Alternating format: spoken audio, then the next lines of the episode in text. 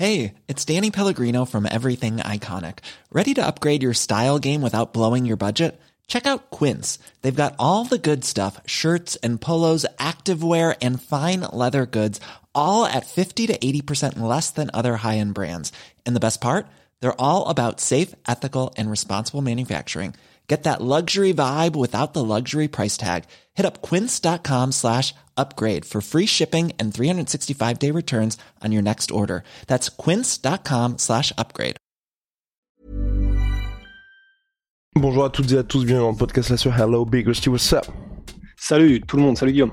Alors, on s'intéresse à John Jones contre Stipe Miocic. John Jones est chaud. Là, on ne voit pas pourquoi ça ne pourrait pas se faire avec un tweet simple. Le plus grand light heavyweight de tous les temps contre le plus grand heavyweight de tous les temps dans un choc dans la catégorie RN générique.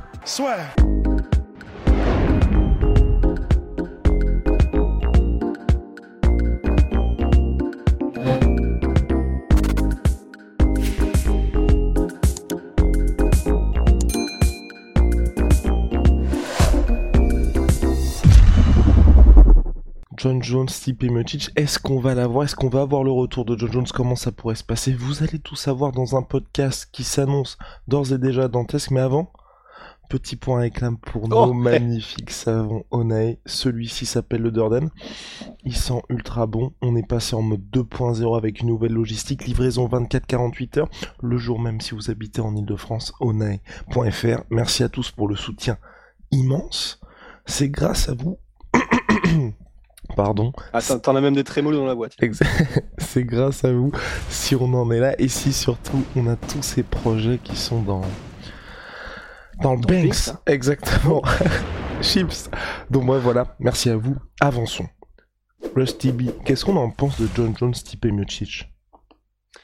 Bah, en soi, c'est, je pense que là, c'est une très bonne idée euh, de plan pour le futur proche dans la catégorie poids lourd. Parce qu'en vrai, bon, pour le coup, cette fois-ci, à la limite, une ceinture, intérimaire peut avoir du sens. Parce que on se souvient qu'avant tous ces micmacs de ceinture intérimaire qui sont un petit peu des as que l'UFC peut sortir de la manche euh, dès qu'ils en ont envie, bah, il fut un temps où les ceintures intérimaires avaient un petit peu plus de sens et un petit peu plus, entre guillemets, de légitimité.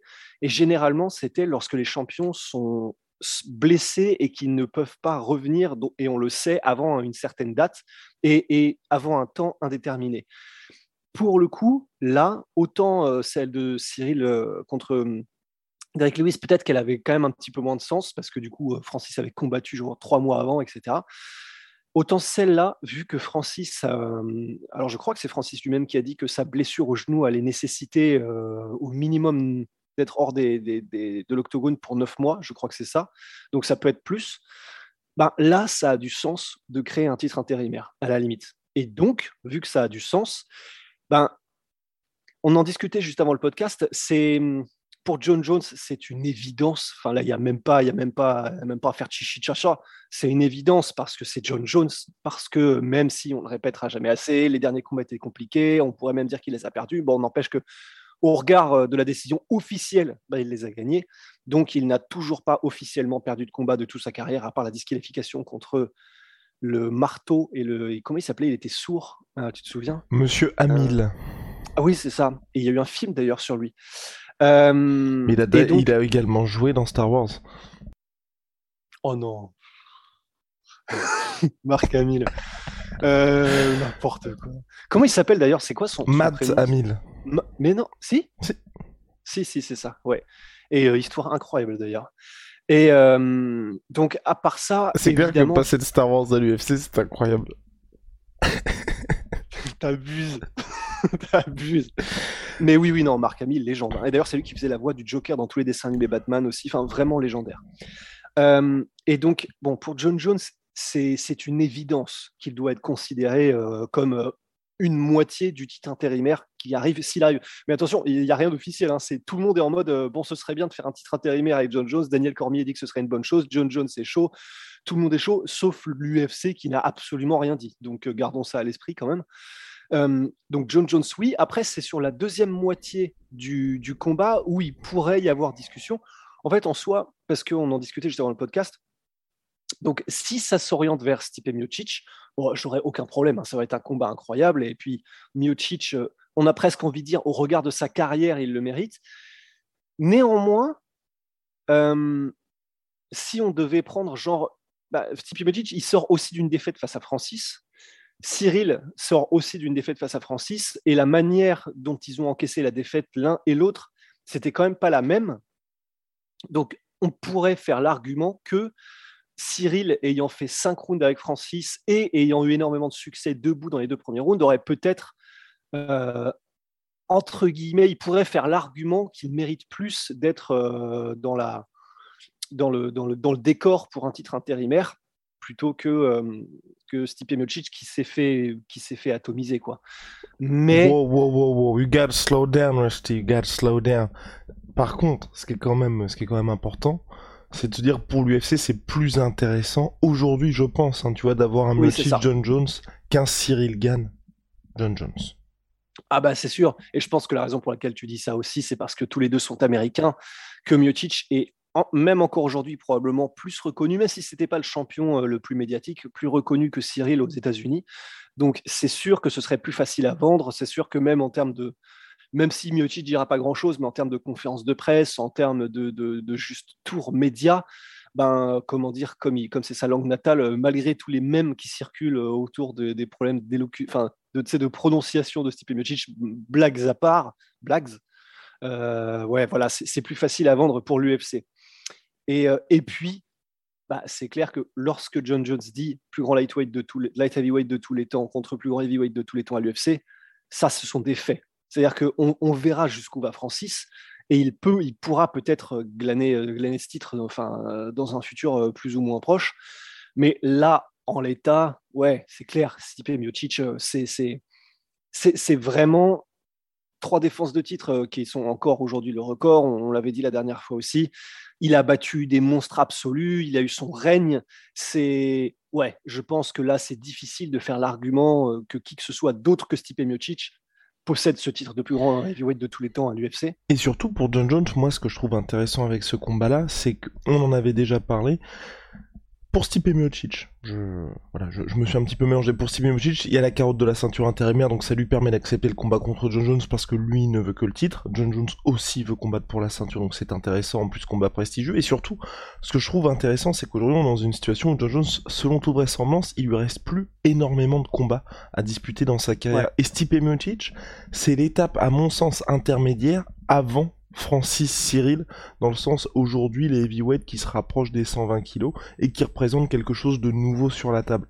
Et le fait d'avoir ça pour la ceinture intérimaire, ça permet d'avoir ce combat qui se matérialise et pour John Jones aussi d'avoir quelque chose où, je sais pas à combien de kilos sera stipé puisqu'il avait dit il y a quelques mois que son objectif c'était de revenir à 115, mais on a quelque chose où je pense que pour John Jones, c'est un combat qui est extrêmement intéressant et surtout, on peut directement le jauger par rapport au heavyweight et se dire bon bah ok, s'il arrive à passer l'étape Stipe Miocic, il a encore un petit peu de temps pour s'adapter sans avoir, à mon sens, hein, je pense que tu vois le gap light heavyweight Francis Ngannou, c'est hum, peut-être un peu trop brutal pour euh, bah, pour un mec qui, a fait toute sa carrière chez la heavyweight. Alors qu'avec Stipe Miocic, en termes d'impact physique et en termes surtout des forces de John Jones, c'est quelque chose qui est intéressant, graduel et qui permet, à mon sens, hein, pour lui de faire une entrée chez les heavyweight qui sera, on va dire, un petit peu mieux pour sa carrière si euh, s'il veut rester à long terme chez les lourds.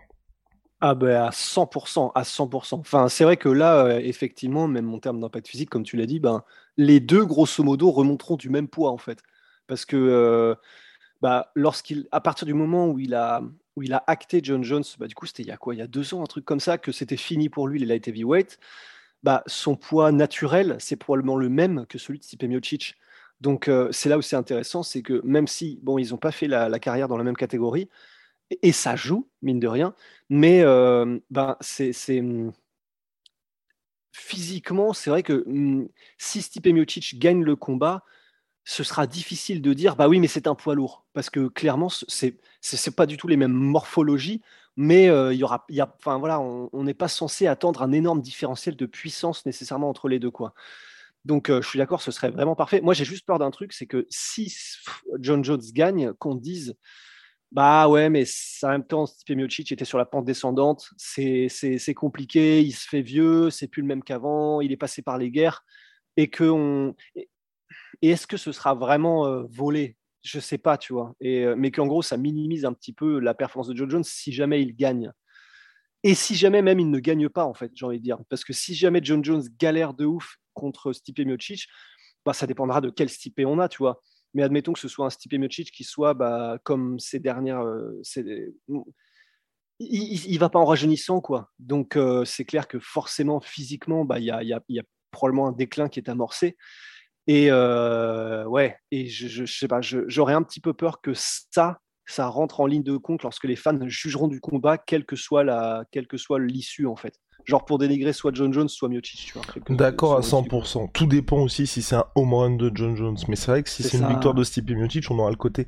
Bah, effectivement, John Jones c'était un light heavyweight, mais après, au niveau du style, moi ce que je trouve aussi intéressant, c'est qu'un combat contre John Jones, enfin contre Stipe Miocic pour John Jones, ça va apporter quelque chose de résolument différent de ce qui se serait passé potentiellement pour John Jones contre Cyril ou contre Francis, tu vois, et on aurait là, à mon avis, à mon avis, même si Rose va vous en parler, il aime bien John Jones battre les combattants qu'il affronte dans leur domaine de prédilection.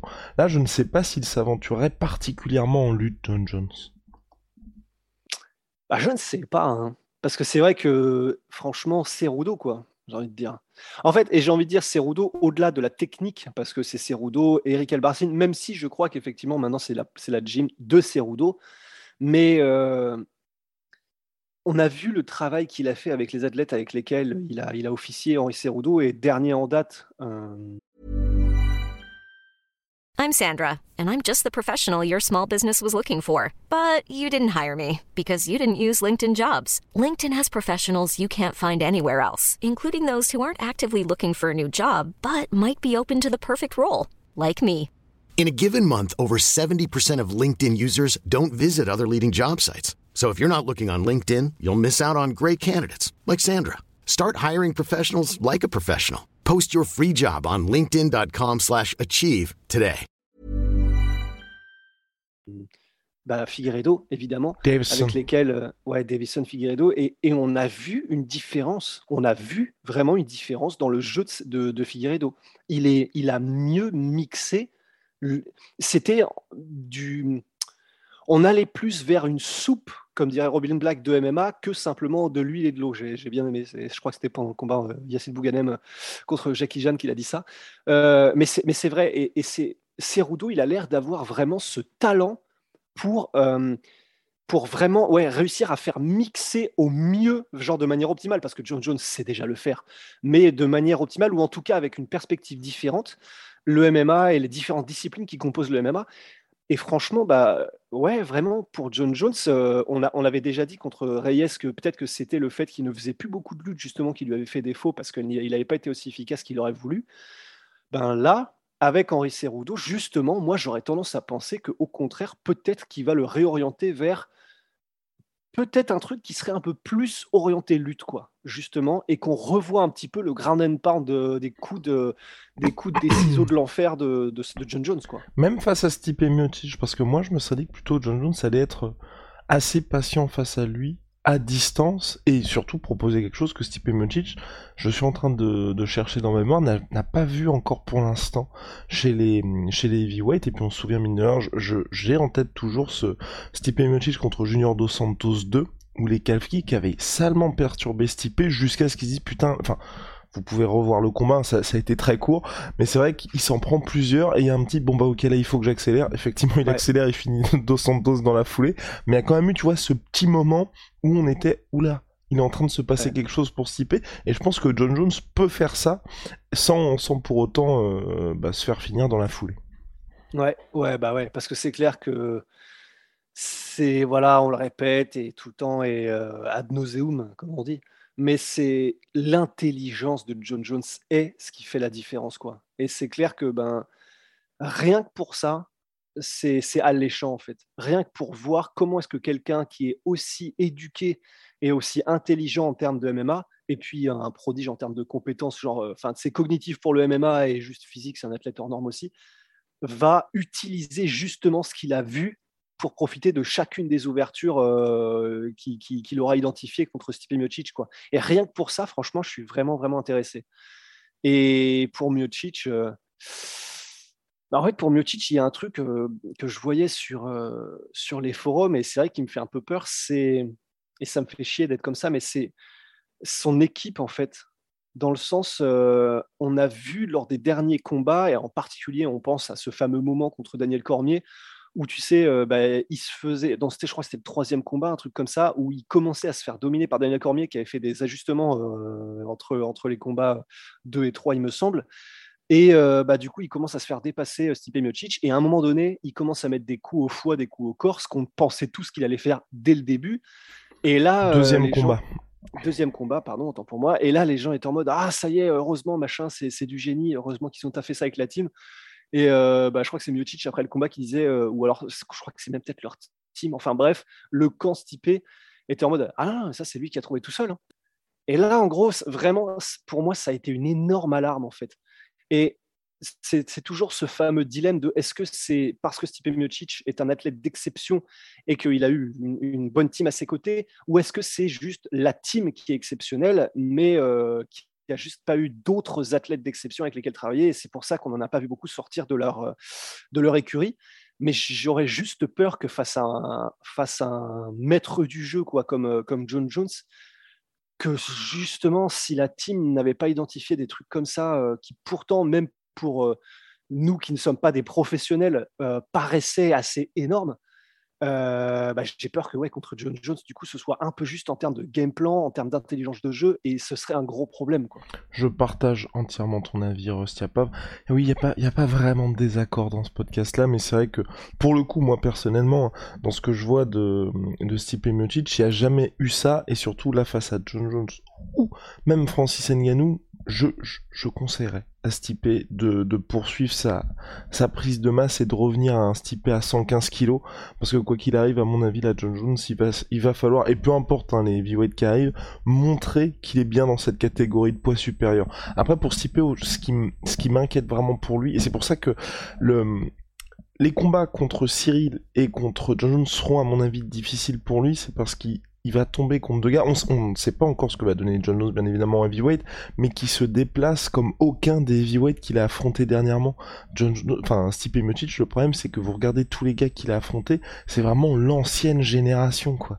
Et même là, tu vois, et on, on en parlait, c'est pas du tout sur, enfin, dans le mix pour le moment et même dans les discussions, mais même un Stipe Miocic Thomas Spinal, au niveau de ce que propose en termes de footwork Thomas Spinal, je serais intéressant de voir ça, parce que je pense que Stipe n'a jamais vu ça actuellement chez les heavyweights face aux adversaires qu'il a eu. Et j'ai envie de dire euh, un qui pourrait s'en approcher un peu, parce que c'est vrai que Junior Dos Santos, c'est aussi quelqu'un qui est extrêmement rapide et qui est mobile, mais il n'a. C'est vrai, je. Hmm, comment dire même si il, est, euh, il était euh, vraiment relativement léger sur ses appuis et très mobile, mais quand il piquait, il faisait super mal Junior de Santos. C'est vrai que c'est pas le même type de déplacement que euh, des John Jones. Enfin, c'est pas le même. Tu sais, c'est ce qu'ils font, c'est tellement, tellement. ouais, crafty, ouais, enfin, crafty. Ah, moi j'aurais dit roublardise, mais c'est pas ça du tout, Ouais, enfin, en gros, il y, a un degré de réflexion derrière et de piège tendu et, euh, et, de, et de potentiel écueil dans lesquels tu tombes parce qu'ils n'attendent que ça, parce qu'ils ils ont, ils ont trois coups d'avance. Ils n'avaient pas nécessairement ça. D'ailleurs, c'est quelque chose qui a très souvent été reproché à Junior Dos Santos dans sa carrière, c'est que justement, en termes de déplacement et euh, de de, footwork, mais genre. De savoir où il est par rapport à la cage. Ouais, voilà, c'était pas exactement ça. En revanche, à la limite, un Alistair Overeem, ça peut être quelque chose qui s'approche en termes techniques, de footwork, de, profondeur technique. On pourrait honnêtement se dire qu'il se rapproche. Euh, ouais, largement d'un John Jones ou d'un Cyril Gann, et preuve en est que lui, je crois qu'il a infligé un knockdown à, à Stipe Miocic lorsqu'ils ont combattu. D'ailleurs, Stipe Miocic a tapé sur la tentative de soumission d'Alistair Overeem. Oh là là, terrible. Mais ouais, mais donc effectivement, ben, donc si on en suit ça, c'est vrai que ça a du sens de se dire, ben, il a un petit, il aurait potentiellement un petit peu plus de mal face à des strikers et des, des, des gars qui sont capables de mixer ça de cette manière et avec cette profondeur technique. Et c'est pour ça que ce serait très intéressant, effectivement, quoi. Affaire à suivre, Big Rusty. C'est tout pour nous, pour Stipe et Muchi, John Jones, Big Shout à My Sweet Pea, My Sweet Protein, moins 38% sur tout MyProtein avec le code la sueur. Ah, voilà, regarde, toute ma truc de barre. Oh waouh, c'est Et les peanuts. c'est magnifique. Venom, Ouais. sponsor de l'UFC, sponsor de la sueur, c'est.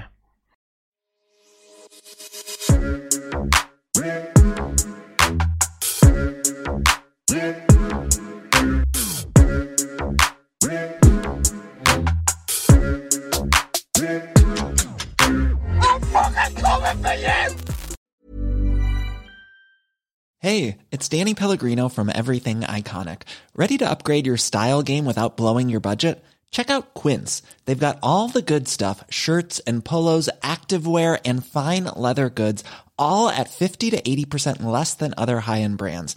And the best part? They're all about safe, ethical, and responsible manufacturing. Get that luxury vibe without the luxury price tag. Hit up quince.com slash upgrade for free shipping and 365 day returns on your next order. That's quince.com slash upgrade. Et voilà, c'est la fin de votre épisode du podcast La Sueur. Si ça vous a plu, n'hésitez pas à nous mettre les 5 étoiles sur Apple Podcast ou sur Spotify. Vous pouvez aussi nous laisser un petit commentaire, ça nous aidera beaucoup. Et si vous voulez aller plus loin avec nous, vous tapez La Sueur sur toutes les plateformes ou sur les réseaux sociaux, vous nous trouverez. Et là, vous nous écoutez très certainement en audio. On est aussi en vidéo sur YouTube, mais également sur Snapchat. Là encore, vous tapez La Sueur et on sera là. Merci de votre fidélité et à très vite pour de nouvelles aventures.